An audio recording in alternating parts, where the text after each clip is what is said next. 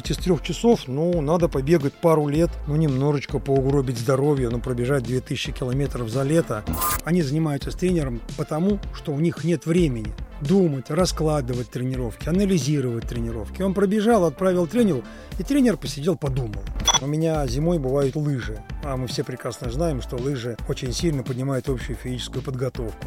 К концу лыжного сезона я был сильный, я был крепкий, я был выносливый, и результаты у меня были хорошие. Поэтому СБУ я игнорирую напрочь. Но если ты хочешь добиться результата, если ты должен на алтарь этого результата бросить все, то, наверное, ты должен смириться с деспотичностью тренера. Ты не размялся, ты не потянулся, ты побежал, получил травму, ну, ищи теперь виноватого внутри себя.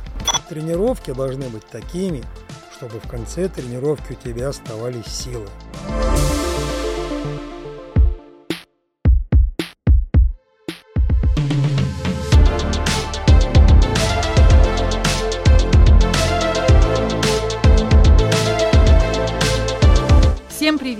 Это третий сезон подкаста New Runners «Побежали». С вами Алла Соколова и Сергей Лютых. Сегодня мы поговорим о самоподготовке и работе с тренером. В чем преимущество того и другого? Есть ли мотивация при тренировках без наставника? И кто несет ответственность за травму спортсмена? Гость выпуска уже не первый раз приходит к нам в студию. Это наш коллега Эдуард Титов. Он мультиспортсмен, марафонец, офицер спецназа, главный судья беговых мероприятий Москвы и Московской области и спортивный директор. Здравствуйте, ребята. Я очень рад вас всех видеть. Ну что, побежали.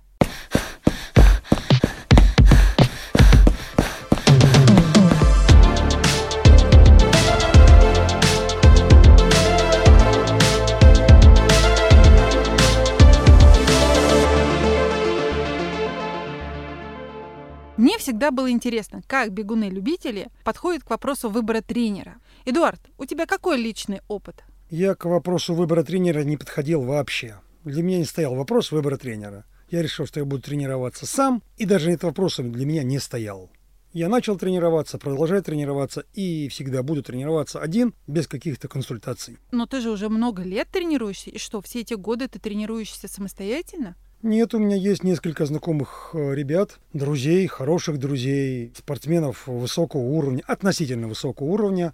Один из них даже чемпион Европы, с которым я иногда, крайне редко, но консультируюсь, когда вот понимаю, что вот что-то не идет. Ты не про Костю Голубцова, который тоже был в нашей студии уже. Мы записывали с ним очень интересный выпуск. Костя Голубцов, Сережа Корнеев. Вот это два человека, с которыми я периодически консультируюсь. Очень редко, но консультируюсь все-таки. Сережа, а как ты подходишь к вопросу выбора тренера? У тебя какой опыт? Ну вот для меня было важно понять, зачем. То есть, если я понимаю бокс, в боксе без тренера никуда. Там все на технику, куда ни, ни посмотри. А здесь, в беге, ну я думаю, ну вот я бегу, как я бегу. То есть важно трудиться, трудиться, еще раз трудиться, добиваться того, что ты хочешь. Я хотел пробежать марафон, я его пробежал, хотел немного быстрее, пробежал. Но сейчас, вот конкретно сейчас, передо мной такой вопрос стоит, потому что я хочу больших результатов и понимаю, что, наверное, на каком-то этапе мне тренер здесь уже нужен. Ну вот ты бегаешь с 2008 года. Ну, 2007 года, да, даже вот первый марафон. Ну, то есть 15 и... лет уже. И все это время ты бегал без тренера? Да, все это время я бегал без тренера. Несколько раз у меня было такое, что я выезжал, например, на отдых в санаторий, и там три недели занимался под руководством тренера лечебной физкультуры. Там просто очень хорошие были люди, всегда это ведомственные санатории, и они заточены просто на то, что там заставлять таких, как я, пахать. Они такие, так, нет, товарищ, ты у нас тут не инвалид, не ветеран, поэтому приходи, значит, в 8 утра, потом в 9 утра, потом в 11 утра. И мне нравилось, как он раскладывал вот эти все разные тренировки. Там растяжка, тут еще что-то. И он меня как бы, ну, выуживал из меня все. Я тут как бы человек ленивый, ну, как и любой другой. А он такой, нет, давай то это, давай то, давай все, давай теннис. Я говорю, да я хочу бегать, зачем мне теннис? Он такой, давай теннис, потом побегаешь. И потом это сказывалось на результатах и вообще на общем какую-то моих э, способностях на силе. Поэтому мне тренер это очень круто. Просто для меня всегда был важен вопрос, зачем. И пока я на него сам себе не мог ответить, то есть там, мне нужно для этого, то я и не задавался, я и не шел. Я тогда предлагаю вот порассуждать и подумать, а зачем тренер нужен. И вообще, когда приходит понимание, что тренер нужен? Вот к тебе оно пришло сейчас, спустя 15 лет. Ну вот я знаю, Эдуард выходил из трех часов сам марафон. Да. А я вот чувствую, что я не смогу, пока у меня жесткая рука не будет надо мной давлеть, возможно. То есть я, я не, не думаю, что я смогу вот эту планку преодолеть сам. То есть тренер нужен для того, чтобы улучшить результат? Ну да, да, да. Чтобы выйти на, на качественно новый уровень, я бы так сказал. А что ты думаешь, Эдуард? Повторяя Сережины слова, жесткая рука для себя это я сам. Я сам всегда нахожу мотивацию, я ее ищу, я ее нахожу, и это заставляет меня идти вперед. Я вот знаю, стороны. что для многих э, тренер является мотиватором. И часто люди вот, и участники аргументируют, что с тренером легче искать мотивацию. Как вы думаете, насколько это справедливо? Или в каких случаях это может быть? Исходя из опыта моих друзей, тех, которые занимаются с тренером, они занимаются с тренером потому, что у них нет времени думать, раскладывать тренировки, анализировать тренировки. Он пробежал, отправил тренеру, и тренер посидел, подумал. Посмотрел, какой темп, какой пульс, спросил о самочувствии и написал новую раскладку. Мне это не нужно. Я сам анализирую свои тренировки, сам понимаю, и сам заставляю себе, и сам расписываю вперед тренировки. А вот если так. погода плохая, самочувствие плохое, что ты себя уговариваешь или прям ты так себя в ежовых таких рукавицах держишь? Ну, наверное, это главное, почему я не хочу заниматься с тренером, что я прекрасно понимаю, что меня ждет следующую неделю, например, потому что я составляю план на тренировки на неделю. И я понимаю, что вторник, среда меня точно не будет, я точно не смогу заниматься, значит, я тренируюсь в понедельник, четверг, и в четверг у меня будет тяжелое, потому что вторник, среда я не буду ничего делать, и я в четверг делаю тяжелую тренировку, пятницу я отдыхаю, а в воскресенье я или в субботу я делаю длительную, она тоже будет тяжелая. Вот и все. Вот это главное. Почему я не работаю с тренером. Ну, это прям такой высокий уровень самодисциплины, я бы сказала. Потому что я вот, например, тоже, опять же таки, от участников очень часто слышу, что с тренером прибавляется больше ответственности. Грубо говоря, ты держишь ответ перед тренером и не можешь позволить себе дать слабину. Но как заставить себя выйти на тренировку, когда льет как из ведра, или, ну, не знаю, что-то еще происходит, плохое самочувствие, например. Какие могут быть секреты, как до этого добиться без тренера? Тебя, Эдуард, я поняла, у тебя очень высокая самодисциплина. Сережа, а у тебя поскольку ты 15 лет занимался самоподготовкой. Да, с одной стороны ответственность перед тренером, с другой стороны меняется отношение к самому бегу. Ты понимаешь то, что из твоего какого-то личного увлечения это превращается в некую работу. Я боялся именно вот того, что мне перестанет это приносить кайф. И по поводу выхода побегать в дождь, ну, можно подумать, смотри, как сейчас все тут жмурятся, все прячутся, а я такой побегу геройский по лужам, все будут на меня смотреть. То есть ты находишь мотивацию все равно найти в этой истории какой-то э, драйв, какое-то удовольствие. А в плохое самочувствие, да и тренер скажет, не надо тебя перенести ты тренировку. В моем случае сейчас мне не нужно, как вот у людей бывает там в начале, там, хочу пробежать марафон. Ну, такая глобальная мысль. А у меня сейчас конкретное техническое желание, например, приобрести такую технику бега, которая позволит мне максимально экономно двигаться быстро и достигать какого-то там целевого темпа. То есть у тебя не цель техникой. пробежать марафон, а у тебя цель пробежать там с определенным результатом. Да, или с определенным как бы вот качеством, как вот да нам Метелкин рассказывал, чтобы человек со стороны посмотрел, как я ставлю стопу, какие мышцы мне нужно укрепить. Я, может быть, сам этого не вижу. Например, какие СБУ мне стоит делать, а какие мне можно на какие забить, да, и не делать. Конкретно что нужно мне, там, не абстрактному атлету, а вот конкретно мне. Эдуард, а ты как ОФП подбираешь себе сам или СБУ? СБУ я не делаю вообще. То есть, если за всю мою беговую карьеру я делал 3-4 раза специальные беговые упражнения, то это будет чистая правда. Я их не делаю вообще. Я понимаю, что их нужно делать, но я не вижу эффект от этого. Побегал, попрыгал, но на утро все болит, потому что поработали те мышцы, которые в принципе не работают. Но в моем случае у меня зимой бывают лыжи. А мы все прекрасно знаем, что лыжи очень сильно поднимают общую физическую подготовку. И по прошлым годам, когда я работал еще в спецназе, тренировался, все мои лучшие результаты в том же плавании, в том же беге, как правило, у меня были по весне потому что к концу лыжного сезона я был сильный, я был крепкий, я был выносливый, и результаты у меня были хорошие. Поэтому СБУ я игнорирую напрочь. Ты уже сказал, что ты консультировался и советовался с Сережей Корнеевым, с Костей Голубцовым. А тогда по каким вопросам ты обращался за советами к этим тренерам? Приведу пример с Сережей Корнеевым. Оставался мне, наверное, до полумарафона 3-4 недели, и мы с ним созвонились по какому-то пустяковому вопросу, и я говорю, Серега, как ты, говорю, я устал эти интервальные делать, они такие тяжелые, такие тяжелые, что хоть делать? И он говорит, Эд, сбегай фортлек. И сказал мне саму, саму схему. 200, 400, 600, 800 через 200, с отдыхом 400 и 3-4 серии. Я говорю, Сереж, ты знаешь, как-то я прям такого никогда не делал. И следующую тренировку я сделал, мне понравилось. Это хорошая интервальная тренировка. Она была необычная, что многим людям нравится, когда ты все время бегаешь, как вышел и побежал, как дурачок, туда, развернулся где-то, развернулся обратно. Это мне понравилось, и я регулярно теперь вставляю такие подобные фортлеки в свои тренировки. Что касается Кости Голубцова, в этом году мы с ним бежали одну длительную. И в начале тренировки, когда у нас еще были силы поговорить, поболтать, когда я еще перестал, вернее, не упирался, не пытался догнать Костю, он мне говорил, Эд, тренировки должны быть такими, чтобы в конце тренировки у тебя оставались силы. Достаточно сил чтобы ты не прибежал, не схватился за ручку двери и не смог дверь открыть, а чтобы у тебя оставались силы, и чтобы она тебе заходила практически в кайф. И теперь вот на протяжении всего сезона я держу это в голове, что силенки должны чуть-чуть остаться, что я не должен умереть на тренировке. Умирать надо на соревнованиях.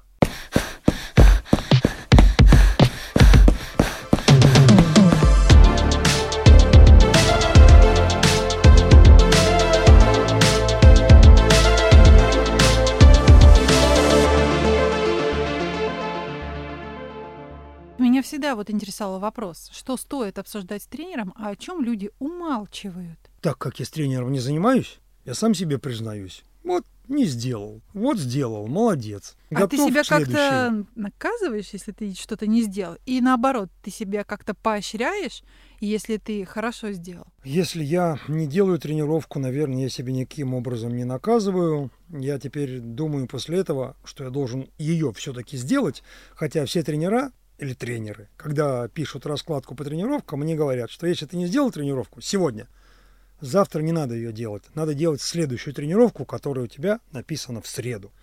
Я так не делаю, как правило, потому что если я пропускаю тренировку, то она получается у меня тяжелая и важная. И я стараюсь ее все-таки сделать. Потому что, например, на следующий день после важной тренировки, тяжелой, какой-нибудь там интервальной, у меня, как правило, идет восстановительная. Значит, в этот день, когда у меня восстановительная, я могу пробежать пропущенную вчера тяжелую. И хвалю себя только тем, что это ты молодец. Ты все-таки сделал, ты потерпел, и вот он результат у тебя на часах. Вот и все. Сережа, а ты себя как стимулируешь? А я на самом деле здесь соглашусь с Эдуардом. Почему я вот э, долго не, не шел на работу с тренером, потому что я понимал, что а если я начну ему привирать, я вот ему сказал, что пробежал, а на самом деле я не пробежал. Я завтра пробегу. Я этого так не хотел. Даже создавать просто рисков таких. Я понимаю, что, скорее всего, я бы не стал ему врать. Но зачем просто эти риски создавать? А тут я сам перед собой в ответе. Ну, просто я говорю, вот сейчас конкретно, когда мне нужны технические моменты, я понимаю, вот ради этих технических моментов я и буду с ним работать, но не более. То есть я не стану работать по программе, как вот мне сказал. Ну, конечно, это, может быть, он мне улыбнется скажет, Серега, я тебе этого не сделаю, пока ты со мной там два года не проработаешь. Я не знаю, как это работает, да? Но я хочу конкретных технических деталей, но при этом, чтобы у меня оставалась моя свобода. Как ты думаешь, а возникает ли зависимость от тренера? Если человек начинает с тренером заниматься, ну, особенно, например, в начале бегового своего пути? И может ли он потом перейти на самостоятельную подготовку? Я видел просто такую зависимость лично сам. Но в основном а, это такие вот э, девушки проявляют какое-то такое вот отношение к своим тренерам-парням, такое вот как будто бы почти как мужья, или не знаю, но они там просто вообще обо всем советоваться начинают. Даже не про спорт, а уже по жизни какие-то вопросы. Мне кажется, тут еще от характера тоже зависит. Как ты сам должен себя сломать, да, и заставить работать себя с тренером, если ты по жизни привык все делать сам. Ну что это такое? Это, ну, зачем ради этого себя ломать? А бывают люди, что они везде советуются по любому вопросу. Как прикрутить там какую-нибудь лампочку там где-то, еще что-то. То есть от характера зависит, от того, к чему ты привык. Но с другой стороны, мы все не хотим давления со стороны тренера, ну, со стороны любого человека. Ты как-то волен выбирать свои тренировки. Если тренер начинает на тебя давить, немногим это нравится, хотя, наверное, те, кто хочет добиться результата, готовы и с этим смириться. Но я, например, не хочу, чтобы это было, и чтобы на меня давили, и чтобы меня журили, говорили, ну ты прохалявил, ну чего, давай теперь, ну следующую неделю ты за это поплатишься, и я получаю что-то такое тяжелее того, что, чего я не сделал. Ну, наверное, это не совсем правильно в моем понимании. А мне вот, да, тоже было всегда интересно. Тренер — это все таки друг, и должны быть дружеские отношения? Или лучше держать дистанцию и разговаривать только на тему подготовки? И потом, есть же деспотичные тренеры, и, конечно, это больше ну, мы слышим от э, профессиональных спортсменов, да, от э, сборных команд, где спортсмены просто терпят, иногда даже по-тихому ненавидят этого тренера, сама знаю по, по сборной команде. Но как только они достигают высот и берут призовые места на крупных международных соревнованиях, в эту же секунду вся эта ненависть, она просто куда-то уходит. И приходит осознание того, что все было сделано совершенно правильно. Но если ты хочешь добиться результата, если ты должен на алтарь этого результата бросить все, то, наверное, ты должен смириться с деспотичностью тренера. И если ты понимаешь, что тренер с какими-то регалиями, и он не просто так решил просто там над тобой поиздеваться, а с другими он мягкий, такой нежный и пушистый, а только с тобой как деспот и тиран, то, наверное, как-то надо поменять тренера. Либо отдаться в его руки и поверить в то, что результат рано или поздно придет, что человек все делает правильно. Ну а как насчет дружеских отношений? Ну вот стоит ли тренеру рассказывать о том, не только о том, что ты себя там, может быть, плохо чувствуешь после тренировки, но и обсуждать какие-то личные проблемы, вопросы, просить советы. Ну что да, с женой думаете? поссорился, говорит, все, поссорился с женой, поэтому сегодня не пойду. У меня такое настроение. Он говорит, а чего? И начинается одно слово за слово, и он уже в курсе всех твоих Ну такой кастрюльных дел. личный психолог. Да. Ну, с другой стороны, да, если ты хочешь психолога, то ты идешь к психологу, а тренер все-таки но он не может быть психологом, он может дать тебе какой-нибудь кривой совет, после которого и разговаривать с этим тренером не захочется. Поэтому я думаю, что тренер это хороший знакомый, не более того. И душу ему изливать, наверное, не совсем стоит. А как вы думаете, вот если бегун получает травму, например, это чья ответственность? Самого участника или это ответственность тренера? Ты же все время ему пишешь отчеты о тренировках. Ты говоришь, пробежал, чувствую себя хорошо, пробежал, чувствую себя хорошо. Потом раз и порвал мышцу. А тренер спрашивает, а ты размялся? А ты ему говоришь, да и у меня времени было мало. Я вышел из дома и сразу попер по три минуты километр укладывать. Он скажет, ну тогда какие ко мне претензии? Ты же знаешь, что сколько, не раз, сколько размялся, столько и не добежал. Как говорят пословица. Поэтому ты не размялся, ты не потянулся, ты побежал, получил травму. Ну, ищи теперь виноватого внутри себя. Вы оба как думаете, какие существуют критерии хорошего тренера? Ну, во-первых, я думаю, что тренер должен быть с багажом выступлений, соревнований, обучения. Как вот ты поступаешь на первый курс в институт, сидишь на первом курсе, думаешь, нахрена мне юристу, теория государства и права. Это такая ерунда. Зачем мне надо историю государства российского? А потом понимаешь, что теория государства и права это главный предмет у юриста. Так же и здесь. Тренер высшей категории. Он проходит все стадии. Он знает физиологию, знает, какая мышца когда работает. Когда ты высоко поднимаешь бедро, захлестываешь голень, он знает, вот эта мышца у тебя слабая. Ты бежишь, вступаешь на всю стопу. И поэтому у тебя завтра должно болеть вот здесь, вот здесь, вот здесь. А если взять какого-то доморощенного тренера, который бабели от бэбели не отличит, и генделя от пенделя, ну, что, какие, какие он может дать тебе совет? Он тебе напишет тренировку, но он тебе не сможет тонко настроить то, что у тебя не играет, то, что в чем ты слаб. Но история знает очень много тренеров, которые сами не являются профессиональными атлетами в том виде спорта, в котором преподают.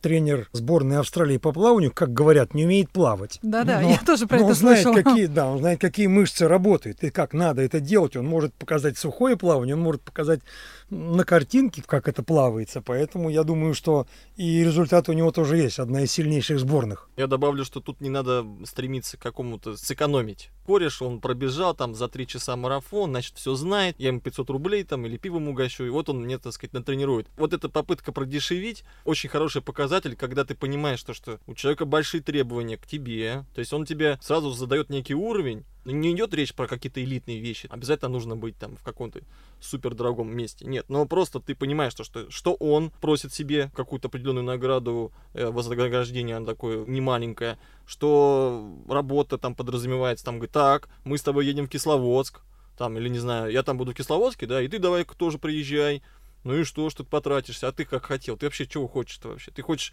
так сказать, экономить и закосить? Или ты хочешь там всех порвать и вообще побеждать ты хочешь? Если ты хочешь побеждать, давай заниматься. А если ты хочешь, так сказать, тошнить там где-то, ну езжай тогда, занимайся с кем-то другим. У меня времени нет на тебя. Я бы на это больше внимания обратил. Но это, я говорю про себя. Конечно, начинающему бегуну, там ехать заниматься высотной подготовкой Кисловодск, ты, может, и ни к чему. Но у нас люди же разного уровня подготовки. Каждый год есть начинающие, кто только начинает с дивана, но также есть ведь и те, кто продолжает бегать. У кого-то был перерыв, поэтому у всех совершенно разное физическое состояние.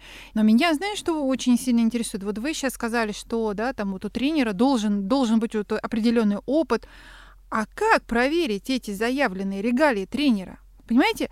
Вот я сталкиваюсь с тем, что сейчас каждый второй, кто пробежал несколько марафонов, заявляет о себе как об эксперте. Интернет просто кишит такими экспертами. И почему-то человек считает, что он теперь может тренировать другого и начинает советовать то, что хорошо сработало для него. По мне, это очень сомнительный тренер. Хотя, может быть, как спортсмен, он хорошо спрогрессировал за несколько лет, и действительно у него может быть хороший результат на марафоне. Я думаю, что у тренера должна быть школа. Что я подразумеваю под да, школой? поясни, пожалуйста. Это значит, в первом классе к ним в школу пришел тренер, какой-то седой бородатый дядька и сказал, ребята, пойдемте ко мне в школу спортивного ориентирования.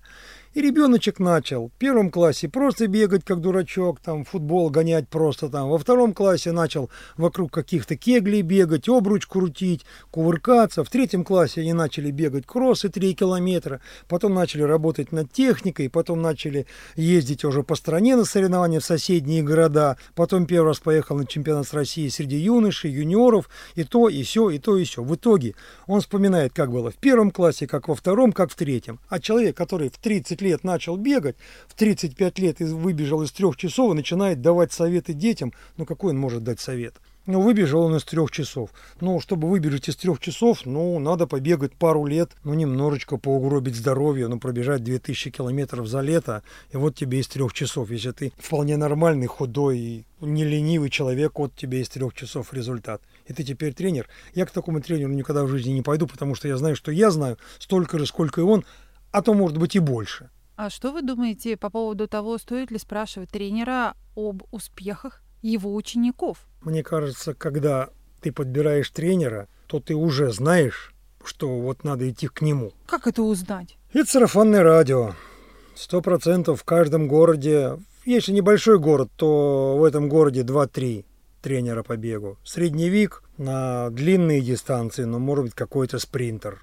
иногда он сочетает в себе и то, и другое, и первое, и третье. А в больших городах, ну, в больших городах, в принципе, то же самое. Все знают, что надо пойти к этому. Этот тренирует того, того, того. Этот добился, этот спрогрессировал. И у него очень хорошие тренировки, очень душевный тренер. Не, ну как знает. Вот ты знаешь, я вот забиваю, когда в интернете тренер по бегу. И у меня там столько выпадает вариантов. Вот если взять Москву, так это вообще несколько страниц на Яндексе. Школа такая-то, школа такая-то, тренер такой-то, особая методика такая-то. У всех что-то такое личное и индивидуальное.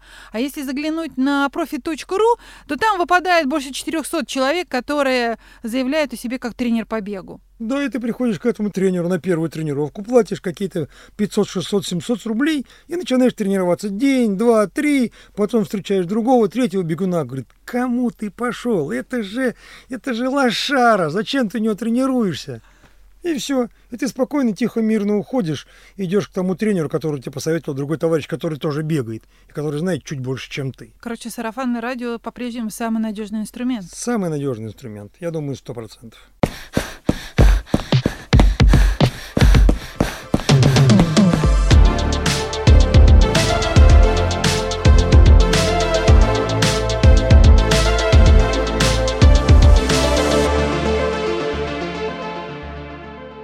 Эдуард, поскольку ты сам составляешь свой тренировочный план, какие советы можешь дать? И как ты ведешь свой дневник тренировок? Я составляю тренировку, пишу тренировку на неделю. Как правило, итог я подвожу в воскресенье. Я смотрю, сколько километров я пробежал за неделю. Итого у меня получается. Пишу итого за неделю 120 километров. И сразу же после этого я пишу тренировку на следующую неделю. Понедельник, вторник я пишу разминку, я пишу основную, интервальная, темповая, длительная. Пишу, сколько разминка, сколько заминка. Я пишу, какой у меня должен быть пульс. Если это интервальная тренировка, я пишу, например, кросс 16 километров. Пульс 120, 135, 140 ударов. Иногда я пишу анализ тренировки, например, когда есть у меня интервальные или темповые. Привожу пример. 5 по 1000 через 200. 200 метров отдыха. В итоге я прихожу домой, пишу. Первая тысяча 3,45, вторая тысяча 3,46, пульс 165, третья тысяча 3,45. В итоге все, все 5 тысяч я выдержал по 3,45. В итоге пульс у меня был, э, например, там 175-180. Эффект тренировки вот такой. И так у меня происходит каждую неделю. А ты сравниваешь свои тренировки? Ну, например, в прошлом году за июль ты набежал такой-то объем, а в позапрошлом году ты набежал такой-то объем. Да, я не довожу, конечно, эти вещи до паранойи, что если там, например, я в прошлом мае не бежал по 3,50 километр, то все, все плохо. Нет, всякое бывает. Здесь я начал в марте тренироваться, здесь снег лежал до середины апреля. Я до середины апреля бегал на лыжах и только с середины апреля начал бегать ногами. Поэтому маразма никакого нет, но очень часто я обращаюсь к позапрошлогодним тренировкам. И, как правило, в конце сезона я пишу, какой у меня итого объем. Я записываю старты, какие я пробежал, температуру, какая была в этот день, как мне бежалось, легко, нелегко. Ну, это, как правило, там одно-два предложения. Потерпел, последние три километра было тяжело. Просел. Было очень холодно, замерз или начал быстро, плохо закончил. Вот так. Я так послушал, хочу вот на курсы самоподготовки. 500 рублей, 500 рублей тренировка. Тренер Эдуард Титов. 25 лет заня... занятий спортом. Мультиспортсмен. У нас реклама. Да-да-да. Не, подожди, ты бегаешь 15 лет, тренируешься самостоятельно. Ты как ведешь свои тренировки? Сейчас мы тебя выведем на Нет, чистую я воду. делаю как бы в начале сезона, то есть весной, какую-то схему, общую какую-то таблицу примерно. То есть я знаю, что вот я хочу там-то тогда-то побежать, там-то примерно тот побежать. И я делаю общую примерно таблицу такую, которую стараюсь не перегружать количеством там тренировок, там, действительно там три в неделю, хотя могу больше. Потом я эту табличку отправляю знакомым, не на утверждение, а на согласование. Значит, ты тоже пользуешься И советами они тренеров. начинают мне ее раздалбливать. Там они говорят, ну вот, ты Серега. Костя Голубцов или Сережа Корнеев. Вот, то есть я там, э, да, я а ты стараюсь. кому отправляешь? А я И отправляю, Володя. отправляю в группу там вот эту свою беговую, там несколько бегунов. То есть, причем это, это даже никто из них особо-то и не тренер. Они все просто тоже бегают. Но любят посоветовать. Ну, я не то чтобы их слушаю очень сильно, но они мне иногда просто какие-то явные косяки пытаются там указать. Вот. И, и я там просто в этой таблице, у меня основной момент, то, что я хочу как-то заложить плавный рост объемов.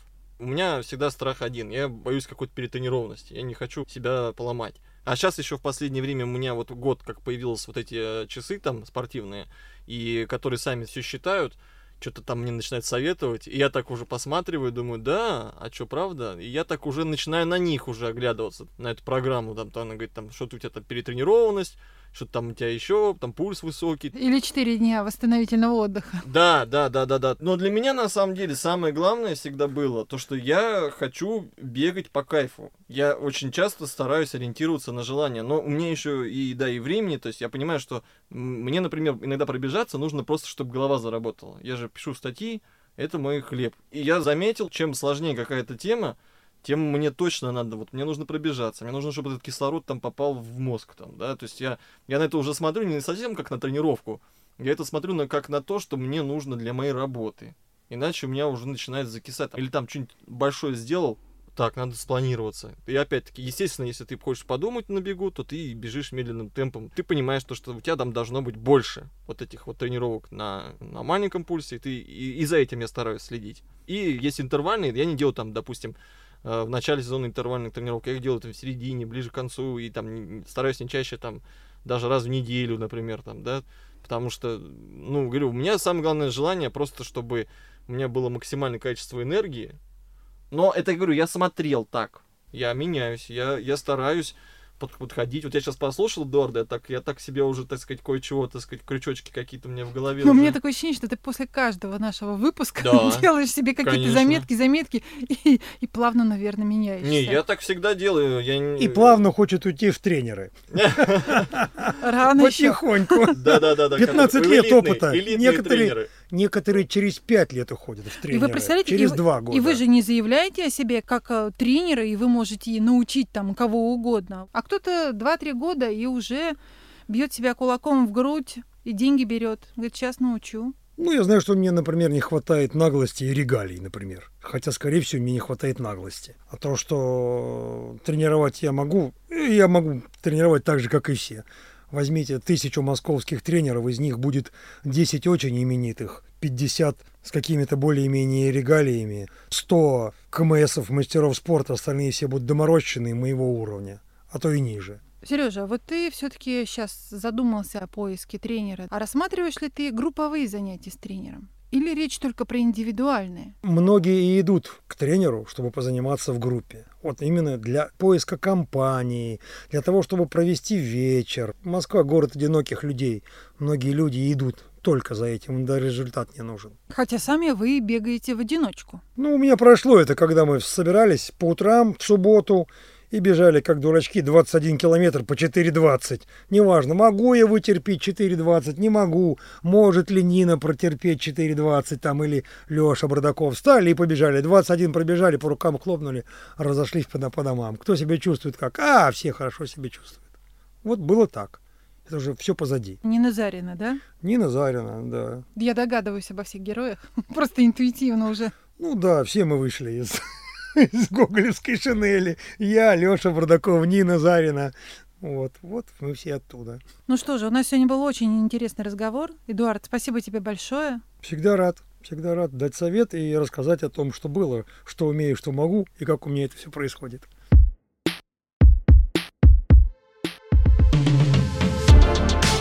Нами был Эдуард Титов, мультиспортсмен, марафонец, офицер спецназа, главный судья беговых мероприятий Москвы и Московской области и спортивный директор. Это был подкаст New Runners «Побежали».